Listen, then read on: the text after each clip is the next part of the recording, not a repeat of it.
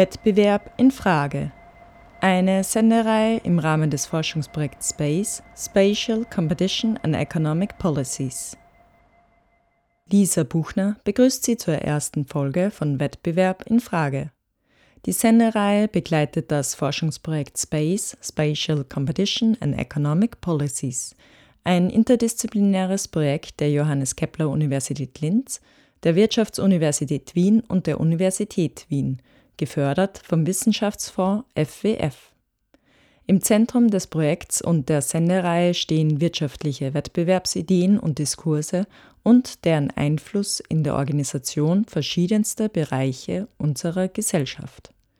In der heutigen ersten Folge wird das Forschungsprojekt vorgestellt und dabei eine Definition von Wettbewerb und die historische Entwicklung wirtschaftlicher Wettbewerbskonzepte diskutiert. Kapitel 1 Das Forschungsprojekt und Wettbewerb in seinem Wirkungskreis. Ja, also ich glaube im Berufsleben, wenn man einen gewissen Ehrgeiz hat und man ist in einer gleichen Position mit Kollegen, dann glaube ich, entsteht schon auch oft Wettbewerb. Die Werbung, glaube ich, hat bei vielen Leuten einen ganz einen großen Einfluss ich möchte schneller sein, schöner sein und das haben und das haben. Also es ist sehr in unserer Gesellschaft ein, ein negativer Wettbewerb. Ich meine, ich habe was Räumliches studiert, deswegen habe ich da ganz viel dann so Städtewettbewerb im Kopf und Stichwörter von Uneven Development, dass es immer auch darum geht, verschiedene Regionen, sei das jetzt irgendwie ganz kleinräumlich, den einen Stadtteil gegen den anderen bis globaler Norden, globaler Süden gegeneinander auszuspielen. So Christine Wallmüller, Paddle-Tennis-Trainerin, Ulrike Buchner, ehemalige Schulärztin und Gunnar Grandl, Urbanist, hinsichtlich ihres ersten Gedankens zu Wettbewerb. Sportlicher Wettbewerb, Standortwettbewerb, Wettbewerb um Förderungen, um Marktanteile, um den ersten Platz, um den besten Platz, im Beruf und unter Regionen, fairer Wettbewerb, freier Wettbewerb im Grunde ein Weg, um begrenzt vorhandene Güter oder Attribute wie der, die Beste unter mindestens zwei Wettstreiterinnen zu verteilen, gilt Wettbewerb heute weitgehend unhinterfragt als effizientes Organisationsprinzip. Woher kommt dieser Fokus auf Wettbewerb als Ordnungssystem in unserem Leben und Alltag? Und wie wirken wirtschaftliche Wettbewerbsideen in weite Bereiche unserer Gesellschaft ein? Mit diesen Fragen beschäftigt sich das Forschungsprojekt SPACE. Ja, SPACE ist äh, quasi ein Akronym für Spatial Competition and Economic Policies. Also es geht um Wettbewerb, um die Diskurse zu Wettbewerb, um Institutionen, die mit Wettbewerb in Verbindung stehen und dann letztlich auch Wettbewerb als Alltagspraxis. Stefan Bühringer ist Teil des fünfköpfigen Leitungsteams, bestehend aus Wissenschaftlerinnen von der Johannes Kepler Universität Linz, der Wirtschaftsuniversität Wien und der Universität Wien. Aus der Sozioökonomie, der Soziologie und der Ethnologie kommend, wird im Forschungsprojekt Wettbewerb über disziplinäre Grenzen hinweg als gesellschaftliches Ordnungssystem untersucht. Ja, ich denke, was ein Befund ist, den man jetzt wahrscheinlich auch nicht nur am Wettbewerbskonzept festmachen kann, ist so eine weitere Ökonomisierung äh, und damit vielleicht auch Verwettbewerblichung von vielen Lebensbereichen. Wo man quasi Wettbewerb jetzt aus einer rein ökonomischen Deutungslogik heraus zunächst einmal formulieren kann und dann aber dazu kommt, dass das sehr weit diffundiert in, in sehr viele Bereiche dass etwa das Gesundheitssystem nach Wettbewerbslogiken auch aufgebaut wird oder ein Sozialsystem. Klassischerweise werden so diese New Public Management äh, Entwicklungen, wo ganz stark dieser ökonomische, auf Wettbewerb getrimmte Blick halt, äh, dominiert. Äh, oder auch, was ein ganz zentraler Fokus von dem Projekt ist, äh, der Wohnungsbereich. Wie wird Wohnraum oder das Recht auf Wohnen vergeben? Und wie spielt bis zum WG-Casting quasi so ein Wettbewerbsformat eine Rolle? Eine Art Casting, wie in Wohngemeinschaften aus mehreren potenziellen Mitbewohnerinnen eine Person ausgewählt wird, kann als Beispiel dienen für Wettbewerbsdynamiken auf Mikroebene, also im Handeln einzelner Individuen. Das Forschungsprojekt Space geht dabei der Wirkmächtigkeit ökonomischer Ideen von Wettbewerb auf Makro-, Meso- und Mikroebene nach.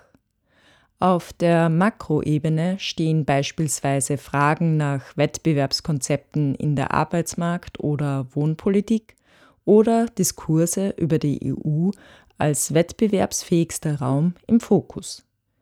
Auf einer Mesoebene folgen Institutionen wie Universitäten oder Krankenhäuser in ihrer Organisation und ihren Beziehungen untereinander ebenso vermehrt ökonomischen Wettbewerbslogiken. In diesem Zusammenhang stehen häufig New Public Management Entwicklungen, wo öffentliche Aufgaben wie Gesundheitsversorgung oder Bildung privatwirtschaftlich organisiert und umgesetzt werden. Stefan Pöringer das kann man vielleicht auch ganz gut an Universitäten zeigen. Also Universitäten, die jetzt vielleicht in einem sehr idealistischen Bild so die Wissensvermehrung und den wissenschaftlichen Fortschritt leisten sollen und da gesellschaftliche Verantwortung haben, also so ein Humboldtsches Bildungsideal.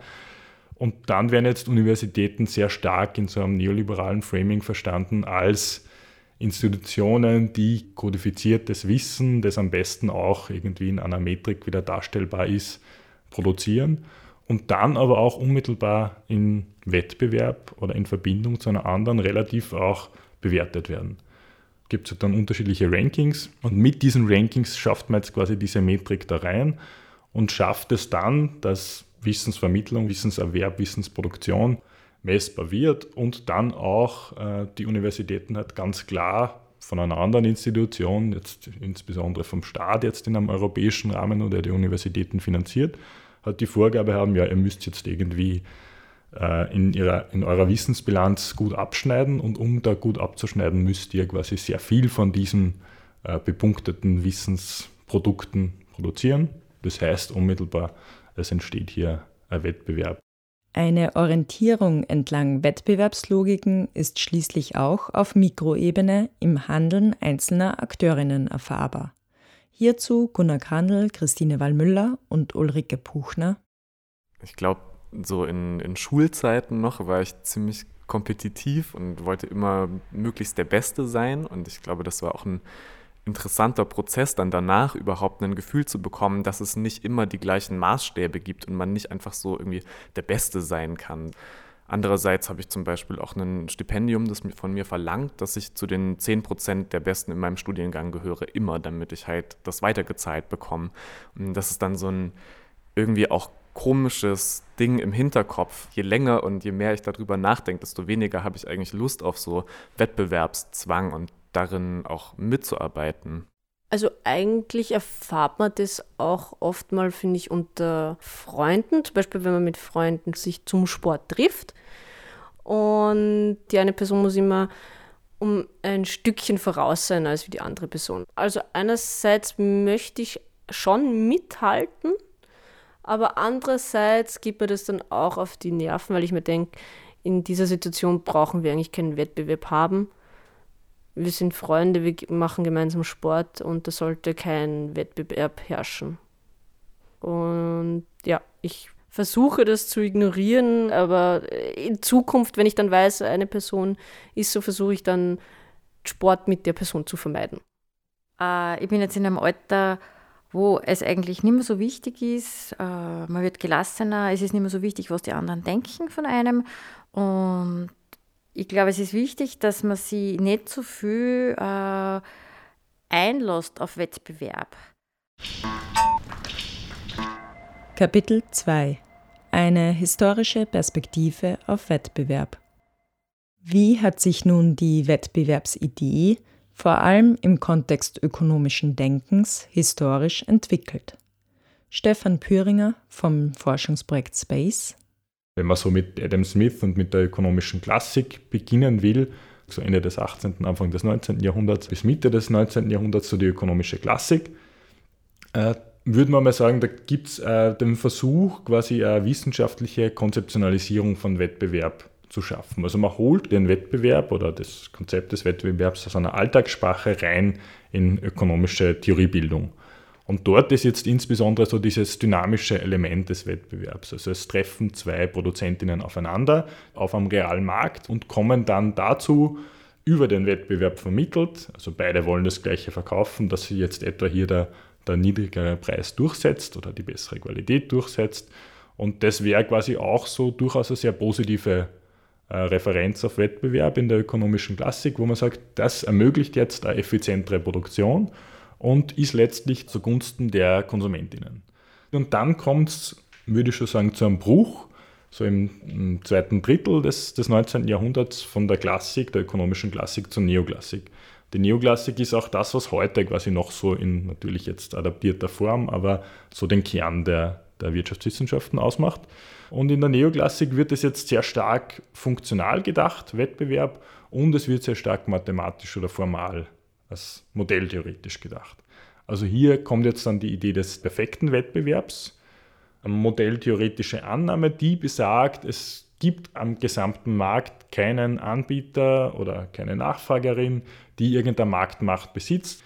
Und es gibt hier keinerlei äh, Arten von, von Absprachen, von einem Monopol.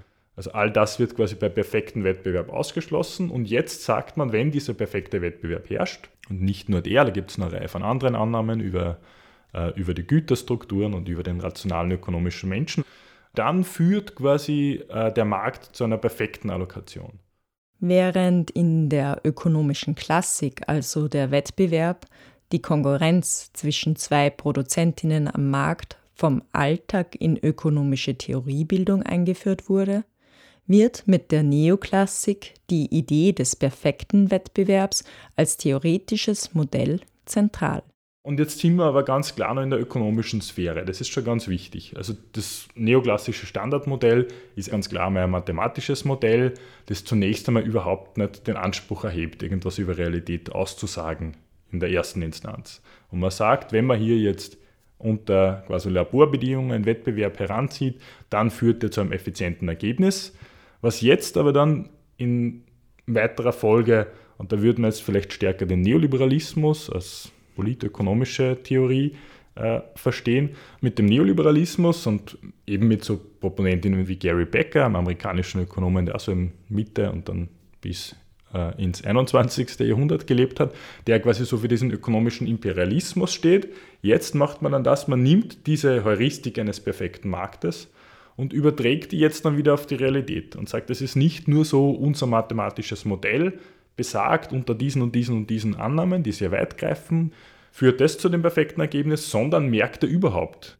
Und wenn man das jetzt nimmt, dann sind natürlich sehr schnell politische Implikationen drinnen, die halt da heißen, äh, sorge quasi dafür, dass der Wettbewerb perfekt funktioniert und der Wettbewerb wird dir dann als politischen Entscheidungsträger dafür auch äh, eine effiziente Allokation und ein Wohlfahrtsmaximum bringen.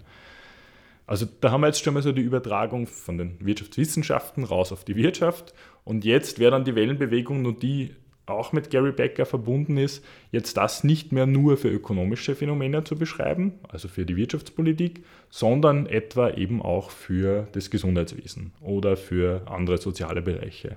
Da spricht man dann auch so von Performativität der Ökonomie. Und wir kommen in der Wellenbewegung dazu, dass jetzt diese ökonomische Denkweise zu Wettbewerb jetzt wieder sich ausbreitet und quasi auch die soziale Sphäre mit einbezieht. Das ist jetzt natürlich auch der Hauptstrom des ökonomischen Denkens. Aber da gibt es natürlich eine Reihe von kritischen Positionen zu dem. Also die erste wäre schon noch in der ökonomischen Klassik oder so das Ende der ökonomischen Klassik mit, mit Marx verbunden insbesondere und hier etwa Machtstrukturen und Klassenstrukturen in der ökonomischen Produktionsweise ein ganz zentrales Augenmerk haben in seiner Theorie. Und dann aber jetzt auch in neueren, wo man auch so von heterodoxen, äh, also anders denkenden ökonomischen Schulen spricht. Etwa Karl Polanyi, so ein österreichischer Ökonom und Sozialwissenschaftler, ist hier ein ganz gutes Beispiel. Der hat irgendwie ganz klar so die Position, die Wirtschaft ist eingebettet in das Soziale. Und man kann das gar nicht so voneinander trennen.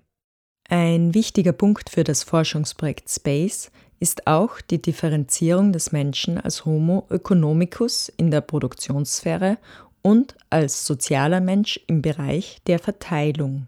Stefan Pöhringer vom Leitungsteam. Äh, eine Person, die für uns vielleicht auch noch ganz spannend war, war John Stuart Mill, der so am Ende der, der ökonomischen Klassik steht und der einerseits auch ganz klar ein Vorreiter dieser Verwissenschaftlichung und Formalisierung der politischen Ökonomie ist und hier quasi so für diese starke Referenz auf den Wettbewerb in einer funktionalen Logik steht. Gleichzeitig aber sagt die politische Ökonomie ist immer geteilt. Und während der Mensch quasi in der ökonomischen Sphäre der Homo economicus ist, also der ökonomisch rational kalkulierende, eigennutzorientierte Mensch, so ist er im Bereich der, der Verteilung, in der Sphere of Distribution, dann ist er in dieser Bereich der Verteilung der soziale Mensch, das moralische Wesen der Zoon Politikon und quasi auch in so einer ähm, von Normen und Konventionen geprägten Gruppe oder Gesellschaft wiederfindet. Und das ist sicher ein Strang von ökonomischer Theorie, der weitergeführt wird. In den verschiedenen Theoriesträngen und Strömungen ergeben sich nun verschiedene Konzeptionen und Beurteilungen von Wettbewerb, die eine einzige neoliberale Deutung von Wettbewerb in Frage stellen. Kapitel 3 Definitionen und Konzepte von Wettbewerb.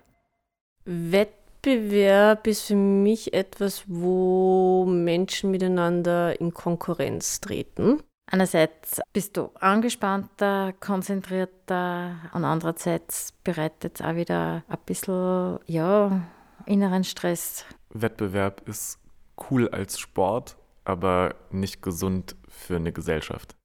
So Christine Wallmüller, Ulrike Buchner und Gunnar Krandl. Wovon ist bei Wettbewerb nun aber eigentlich die Rede? Stefan Pöringer vom Forschungsprojekt Space. Wenn man von Wettbewerb spricht, dann muss es zunächst einmal irgendeine Knappheit geben. Und dann geht es irgendwie um einen Allokations- oder Verteilungsmechanismus. Also irgendwie sorgt Wettbewerb dafür, dass Güter verteilt werden, wie die verteilt werden. Und dann ist natürlich die Frage, mit wem unmittelbar steht im Wettbewerb? Es braucht irgendwie ein anderes, eine zweite Person oder eine zweite Institution. Und gerade diese, diese Definition von knappen Gütern und vorgegebenen Wahlmöglichkeiten, das ist quasi so eine, eine Kerndefinition jetzt in der Neoklassik. Äh, unser Versuch war das jetzt etwas zu verbreitern, interdisziplinärer zu fassen und hier ist zum Beispiel halt so die Frage, muss es tatsächlich überhaupt um Güter gehen, um ökonomische Güter? Oder für uns eine ganz spannende Frage, kann man da von einer natürlichen Knappheit sprechen oder ist es eine künstlich hergestellte? Und das würde jetzt vielleicht auch eine kritische Perspektive auf Wettbewerbskonzepte stärker machen, wo man sagt, ja eigentlich, also ist es tatsächlich eine Knappheit von Produktionsgütern? Geht es da darum, wie in der ökonomischen Klassik im 18. und 19. Jahrhundert, Produktion so zu gestalten, dass äh, Armut verhindert werden kann oder dass jetzt überhaupt genug produziert wird in einer Mangelwirtschaft der, der industriellen Revolutionszeiten? Oder ist es jetzt so, dass man eben diese Knappheit künstlich herstellt, um dann quasi mit einem Wettbewerbskonzept zu sagen, ja, aber jetzt ist es so, äh, wir haben diese knappen Güter und jetzt heißt es aber auch, was ist der Mechanismus, wie die verteilt werden. Durch die interdisziplinäre Herangehensweise an Wettbewerb wurden nun im Forschungsprojekt Space verschiedenste Wettbewerbsdiskurse und Konzepte mit einbezogen. Dabei bilden Reichweite, methodischer Zugang und normative Konnotation der jeweiligen Wettbewerbsideen hilfreiche Kriterien. Wir haben jetzt versucht, das Wettbewerbskonzepte auf drei Dimensionen zu unterscheiden. Die erste ist quasi so die Reichweite des Wettbewerbskonzepts. Also geht es tatsächlich nur jetzt enger um materielle Güter? Geht es auch um soziale Güter, etwa so Wettbewerb oder Konkurrenz um Anerkennung, um, um Liebe, wie das jetzt in der Soziologie durchaus eine Rolle spielt, bei Simmel, äh, dass es eben den Wettbewerb zugunsten eines, eines Drittens dann gibt und hier quasi auch die Möglichkeit Auseinandersetzung ohne, ohne Kampf. Oder ist es quasi so ein universalistisches Prinzip? Äh, da ist in der ökonomischen Theorie jetzt Gary Becker, also die, die ganz zentrale Figur, der quasi sagt, äh, und er verwendet vielleicht auch nicht immer den Begriff des Wettbewerbs, aber quasi so einer Kosten-Nutzen-Logik und sagt halt, ja, letztlich ist das die Möglichkeit, alle sozialen äh, Phänomene in einer ökonomischen Logik zu beschreiben. Genau, aber das wäre jetzt einmal quasi so diese Reichweite. Dann kann man durchaus unterschiedliche methodische Zugänge unterscheiden, wo Wettbewerb wie eine Rolle spielt. Also ist jetzt Wettbewerb tatsächlich modelltheoretisch gedacht? Das ist wiederum was, was in der ökonomischen Theorie eine sehr wichtige Rolle spielt. Äh, Oder ist die Methode jetzt tatsächlich eher so eine, eine unmittelbare empirische Analyse, Beobachtung? Äh, und dann, glaube ich, noch ein ganz wichtiger Punkt, auch so für die Interpretation und, und aus einer kritischen Perspektive auf Wettbewerb, hat Wettbewerb auch eine normative Konnotation? Hat es das überhaupt? Und wenn ja, ist es eine positive normative Konnotation oder eine negative? Gleichzeitig stellt sich die Frage nach Gesellschaftssystemen, in der Wettbewerb insbesondere ökonomisch inspirierter, keine wesentliche Funktion übernimmt. Da wäre sicher zum Beispiel so die Gift-Economy, also des, des Schenkens, ein ganz wichtiger Punkt äh, für die Kulturwissenschaften bei Marcel Mauss etwa, der so Gesellschaften untersucht, wo mit dem Übergeben eines Geschenks quasi ein sozialer Status einhergeht. Also wenn es jetzt möglich ist, sehr viel zu schenken, erhöht es auch den sozialen Status des Schenkers. Jetzt kann man natürlich sagen, das ist letztlich auch so eine Logik des Wettbewerbs und es geht halt hier jetzt quasi um sozialen Status. Und wenn man jetzt die Knappheit so definiert, sozialer Status ist es gut und das ist knapp, weil nicht alle den hohen sozialen Status haben können, dann könnte man jetzt vielleicht wiederum auch dort äh, unterstellen, dass auch hier Wettbewerbslogik vorherrscht. Das ist natürlich auch sehr schwierig. Das ist vielleicht auch so eine Falle von einem sehr stark universalistischen Wettbewerbskonzept.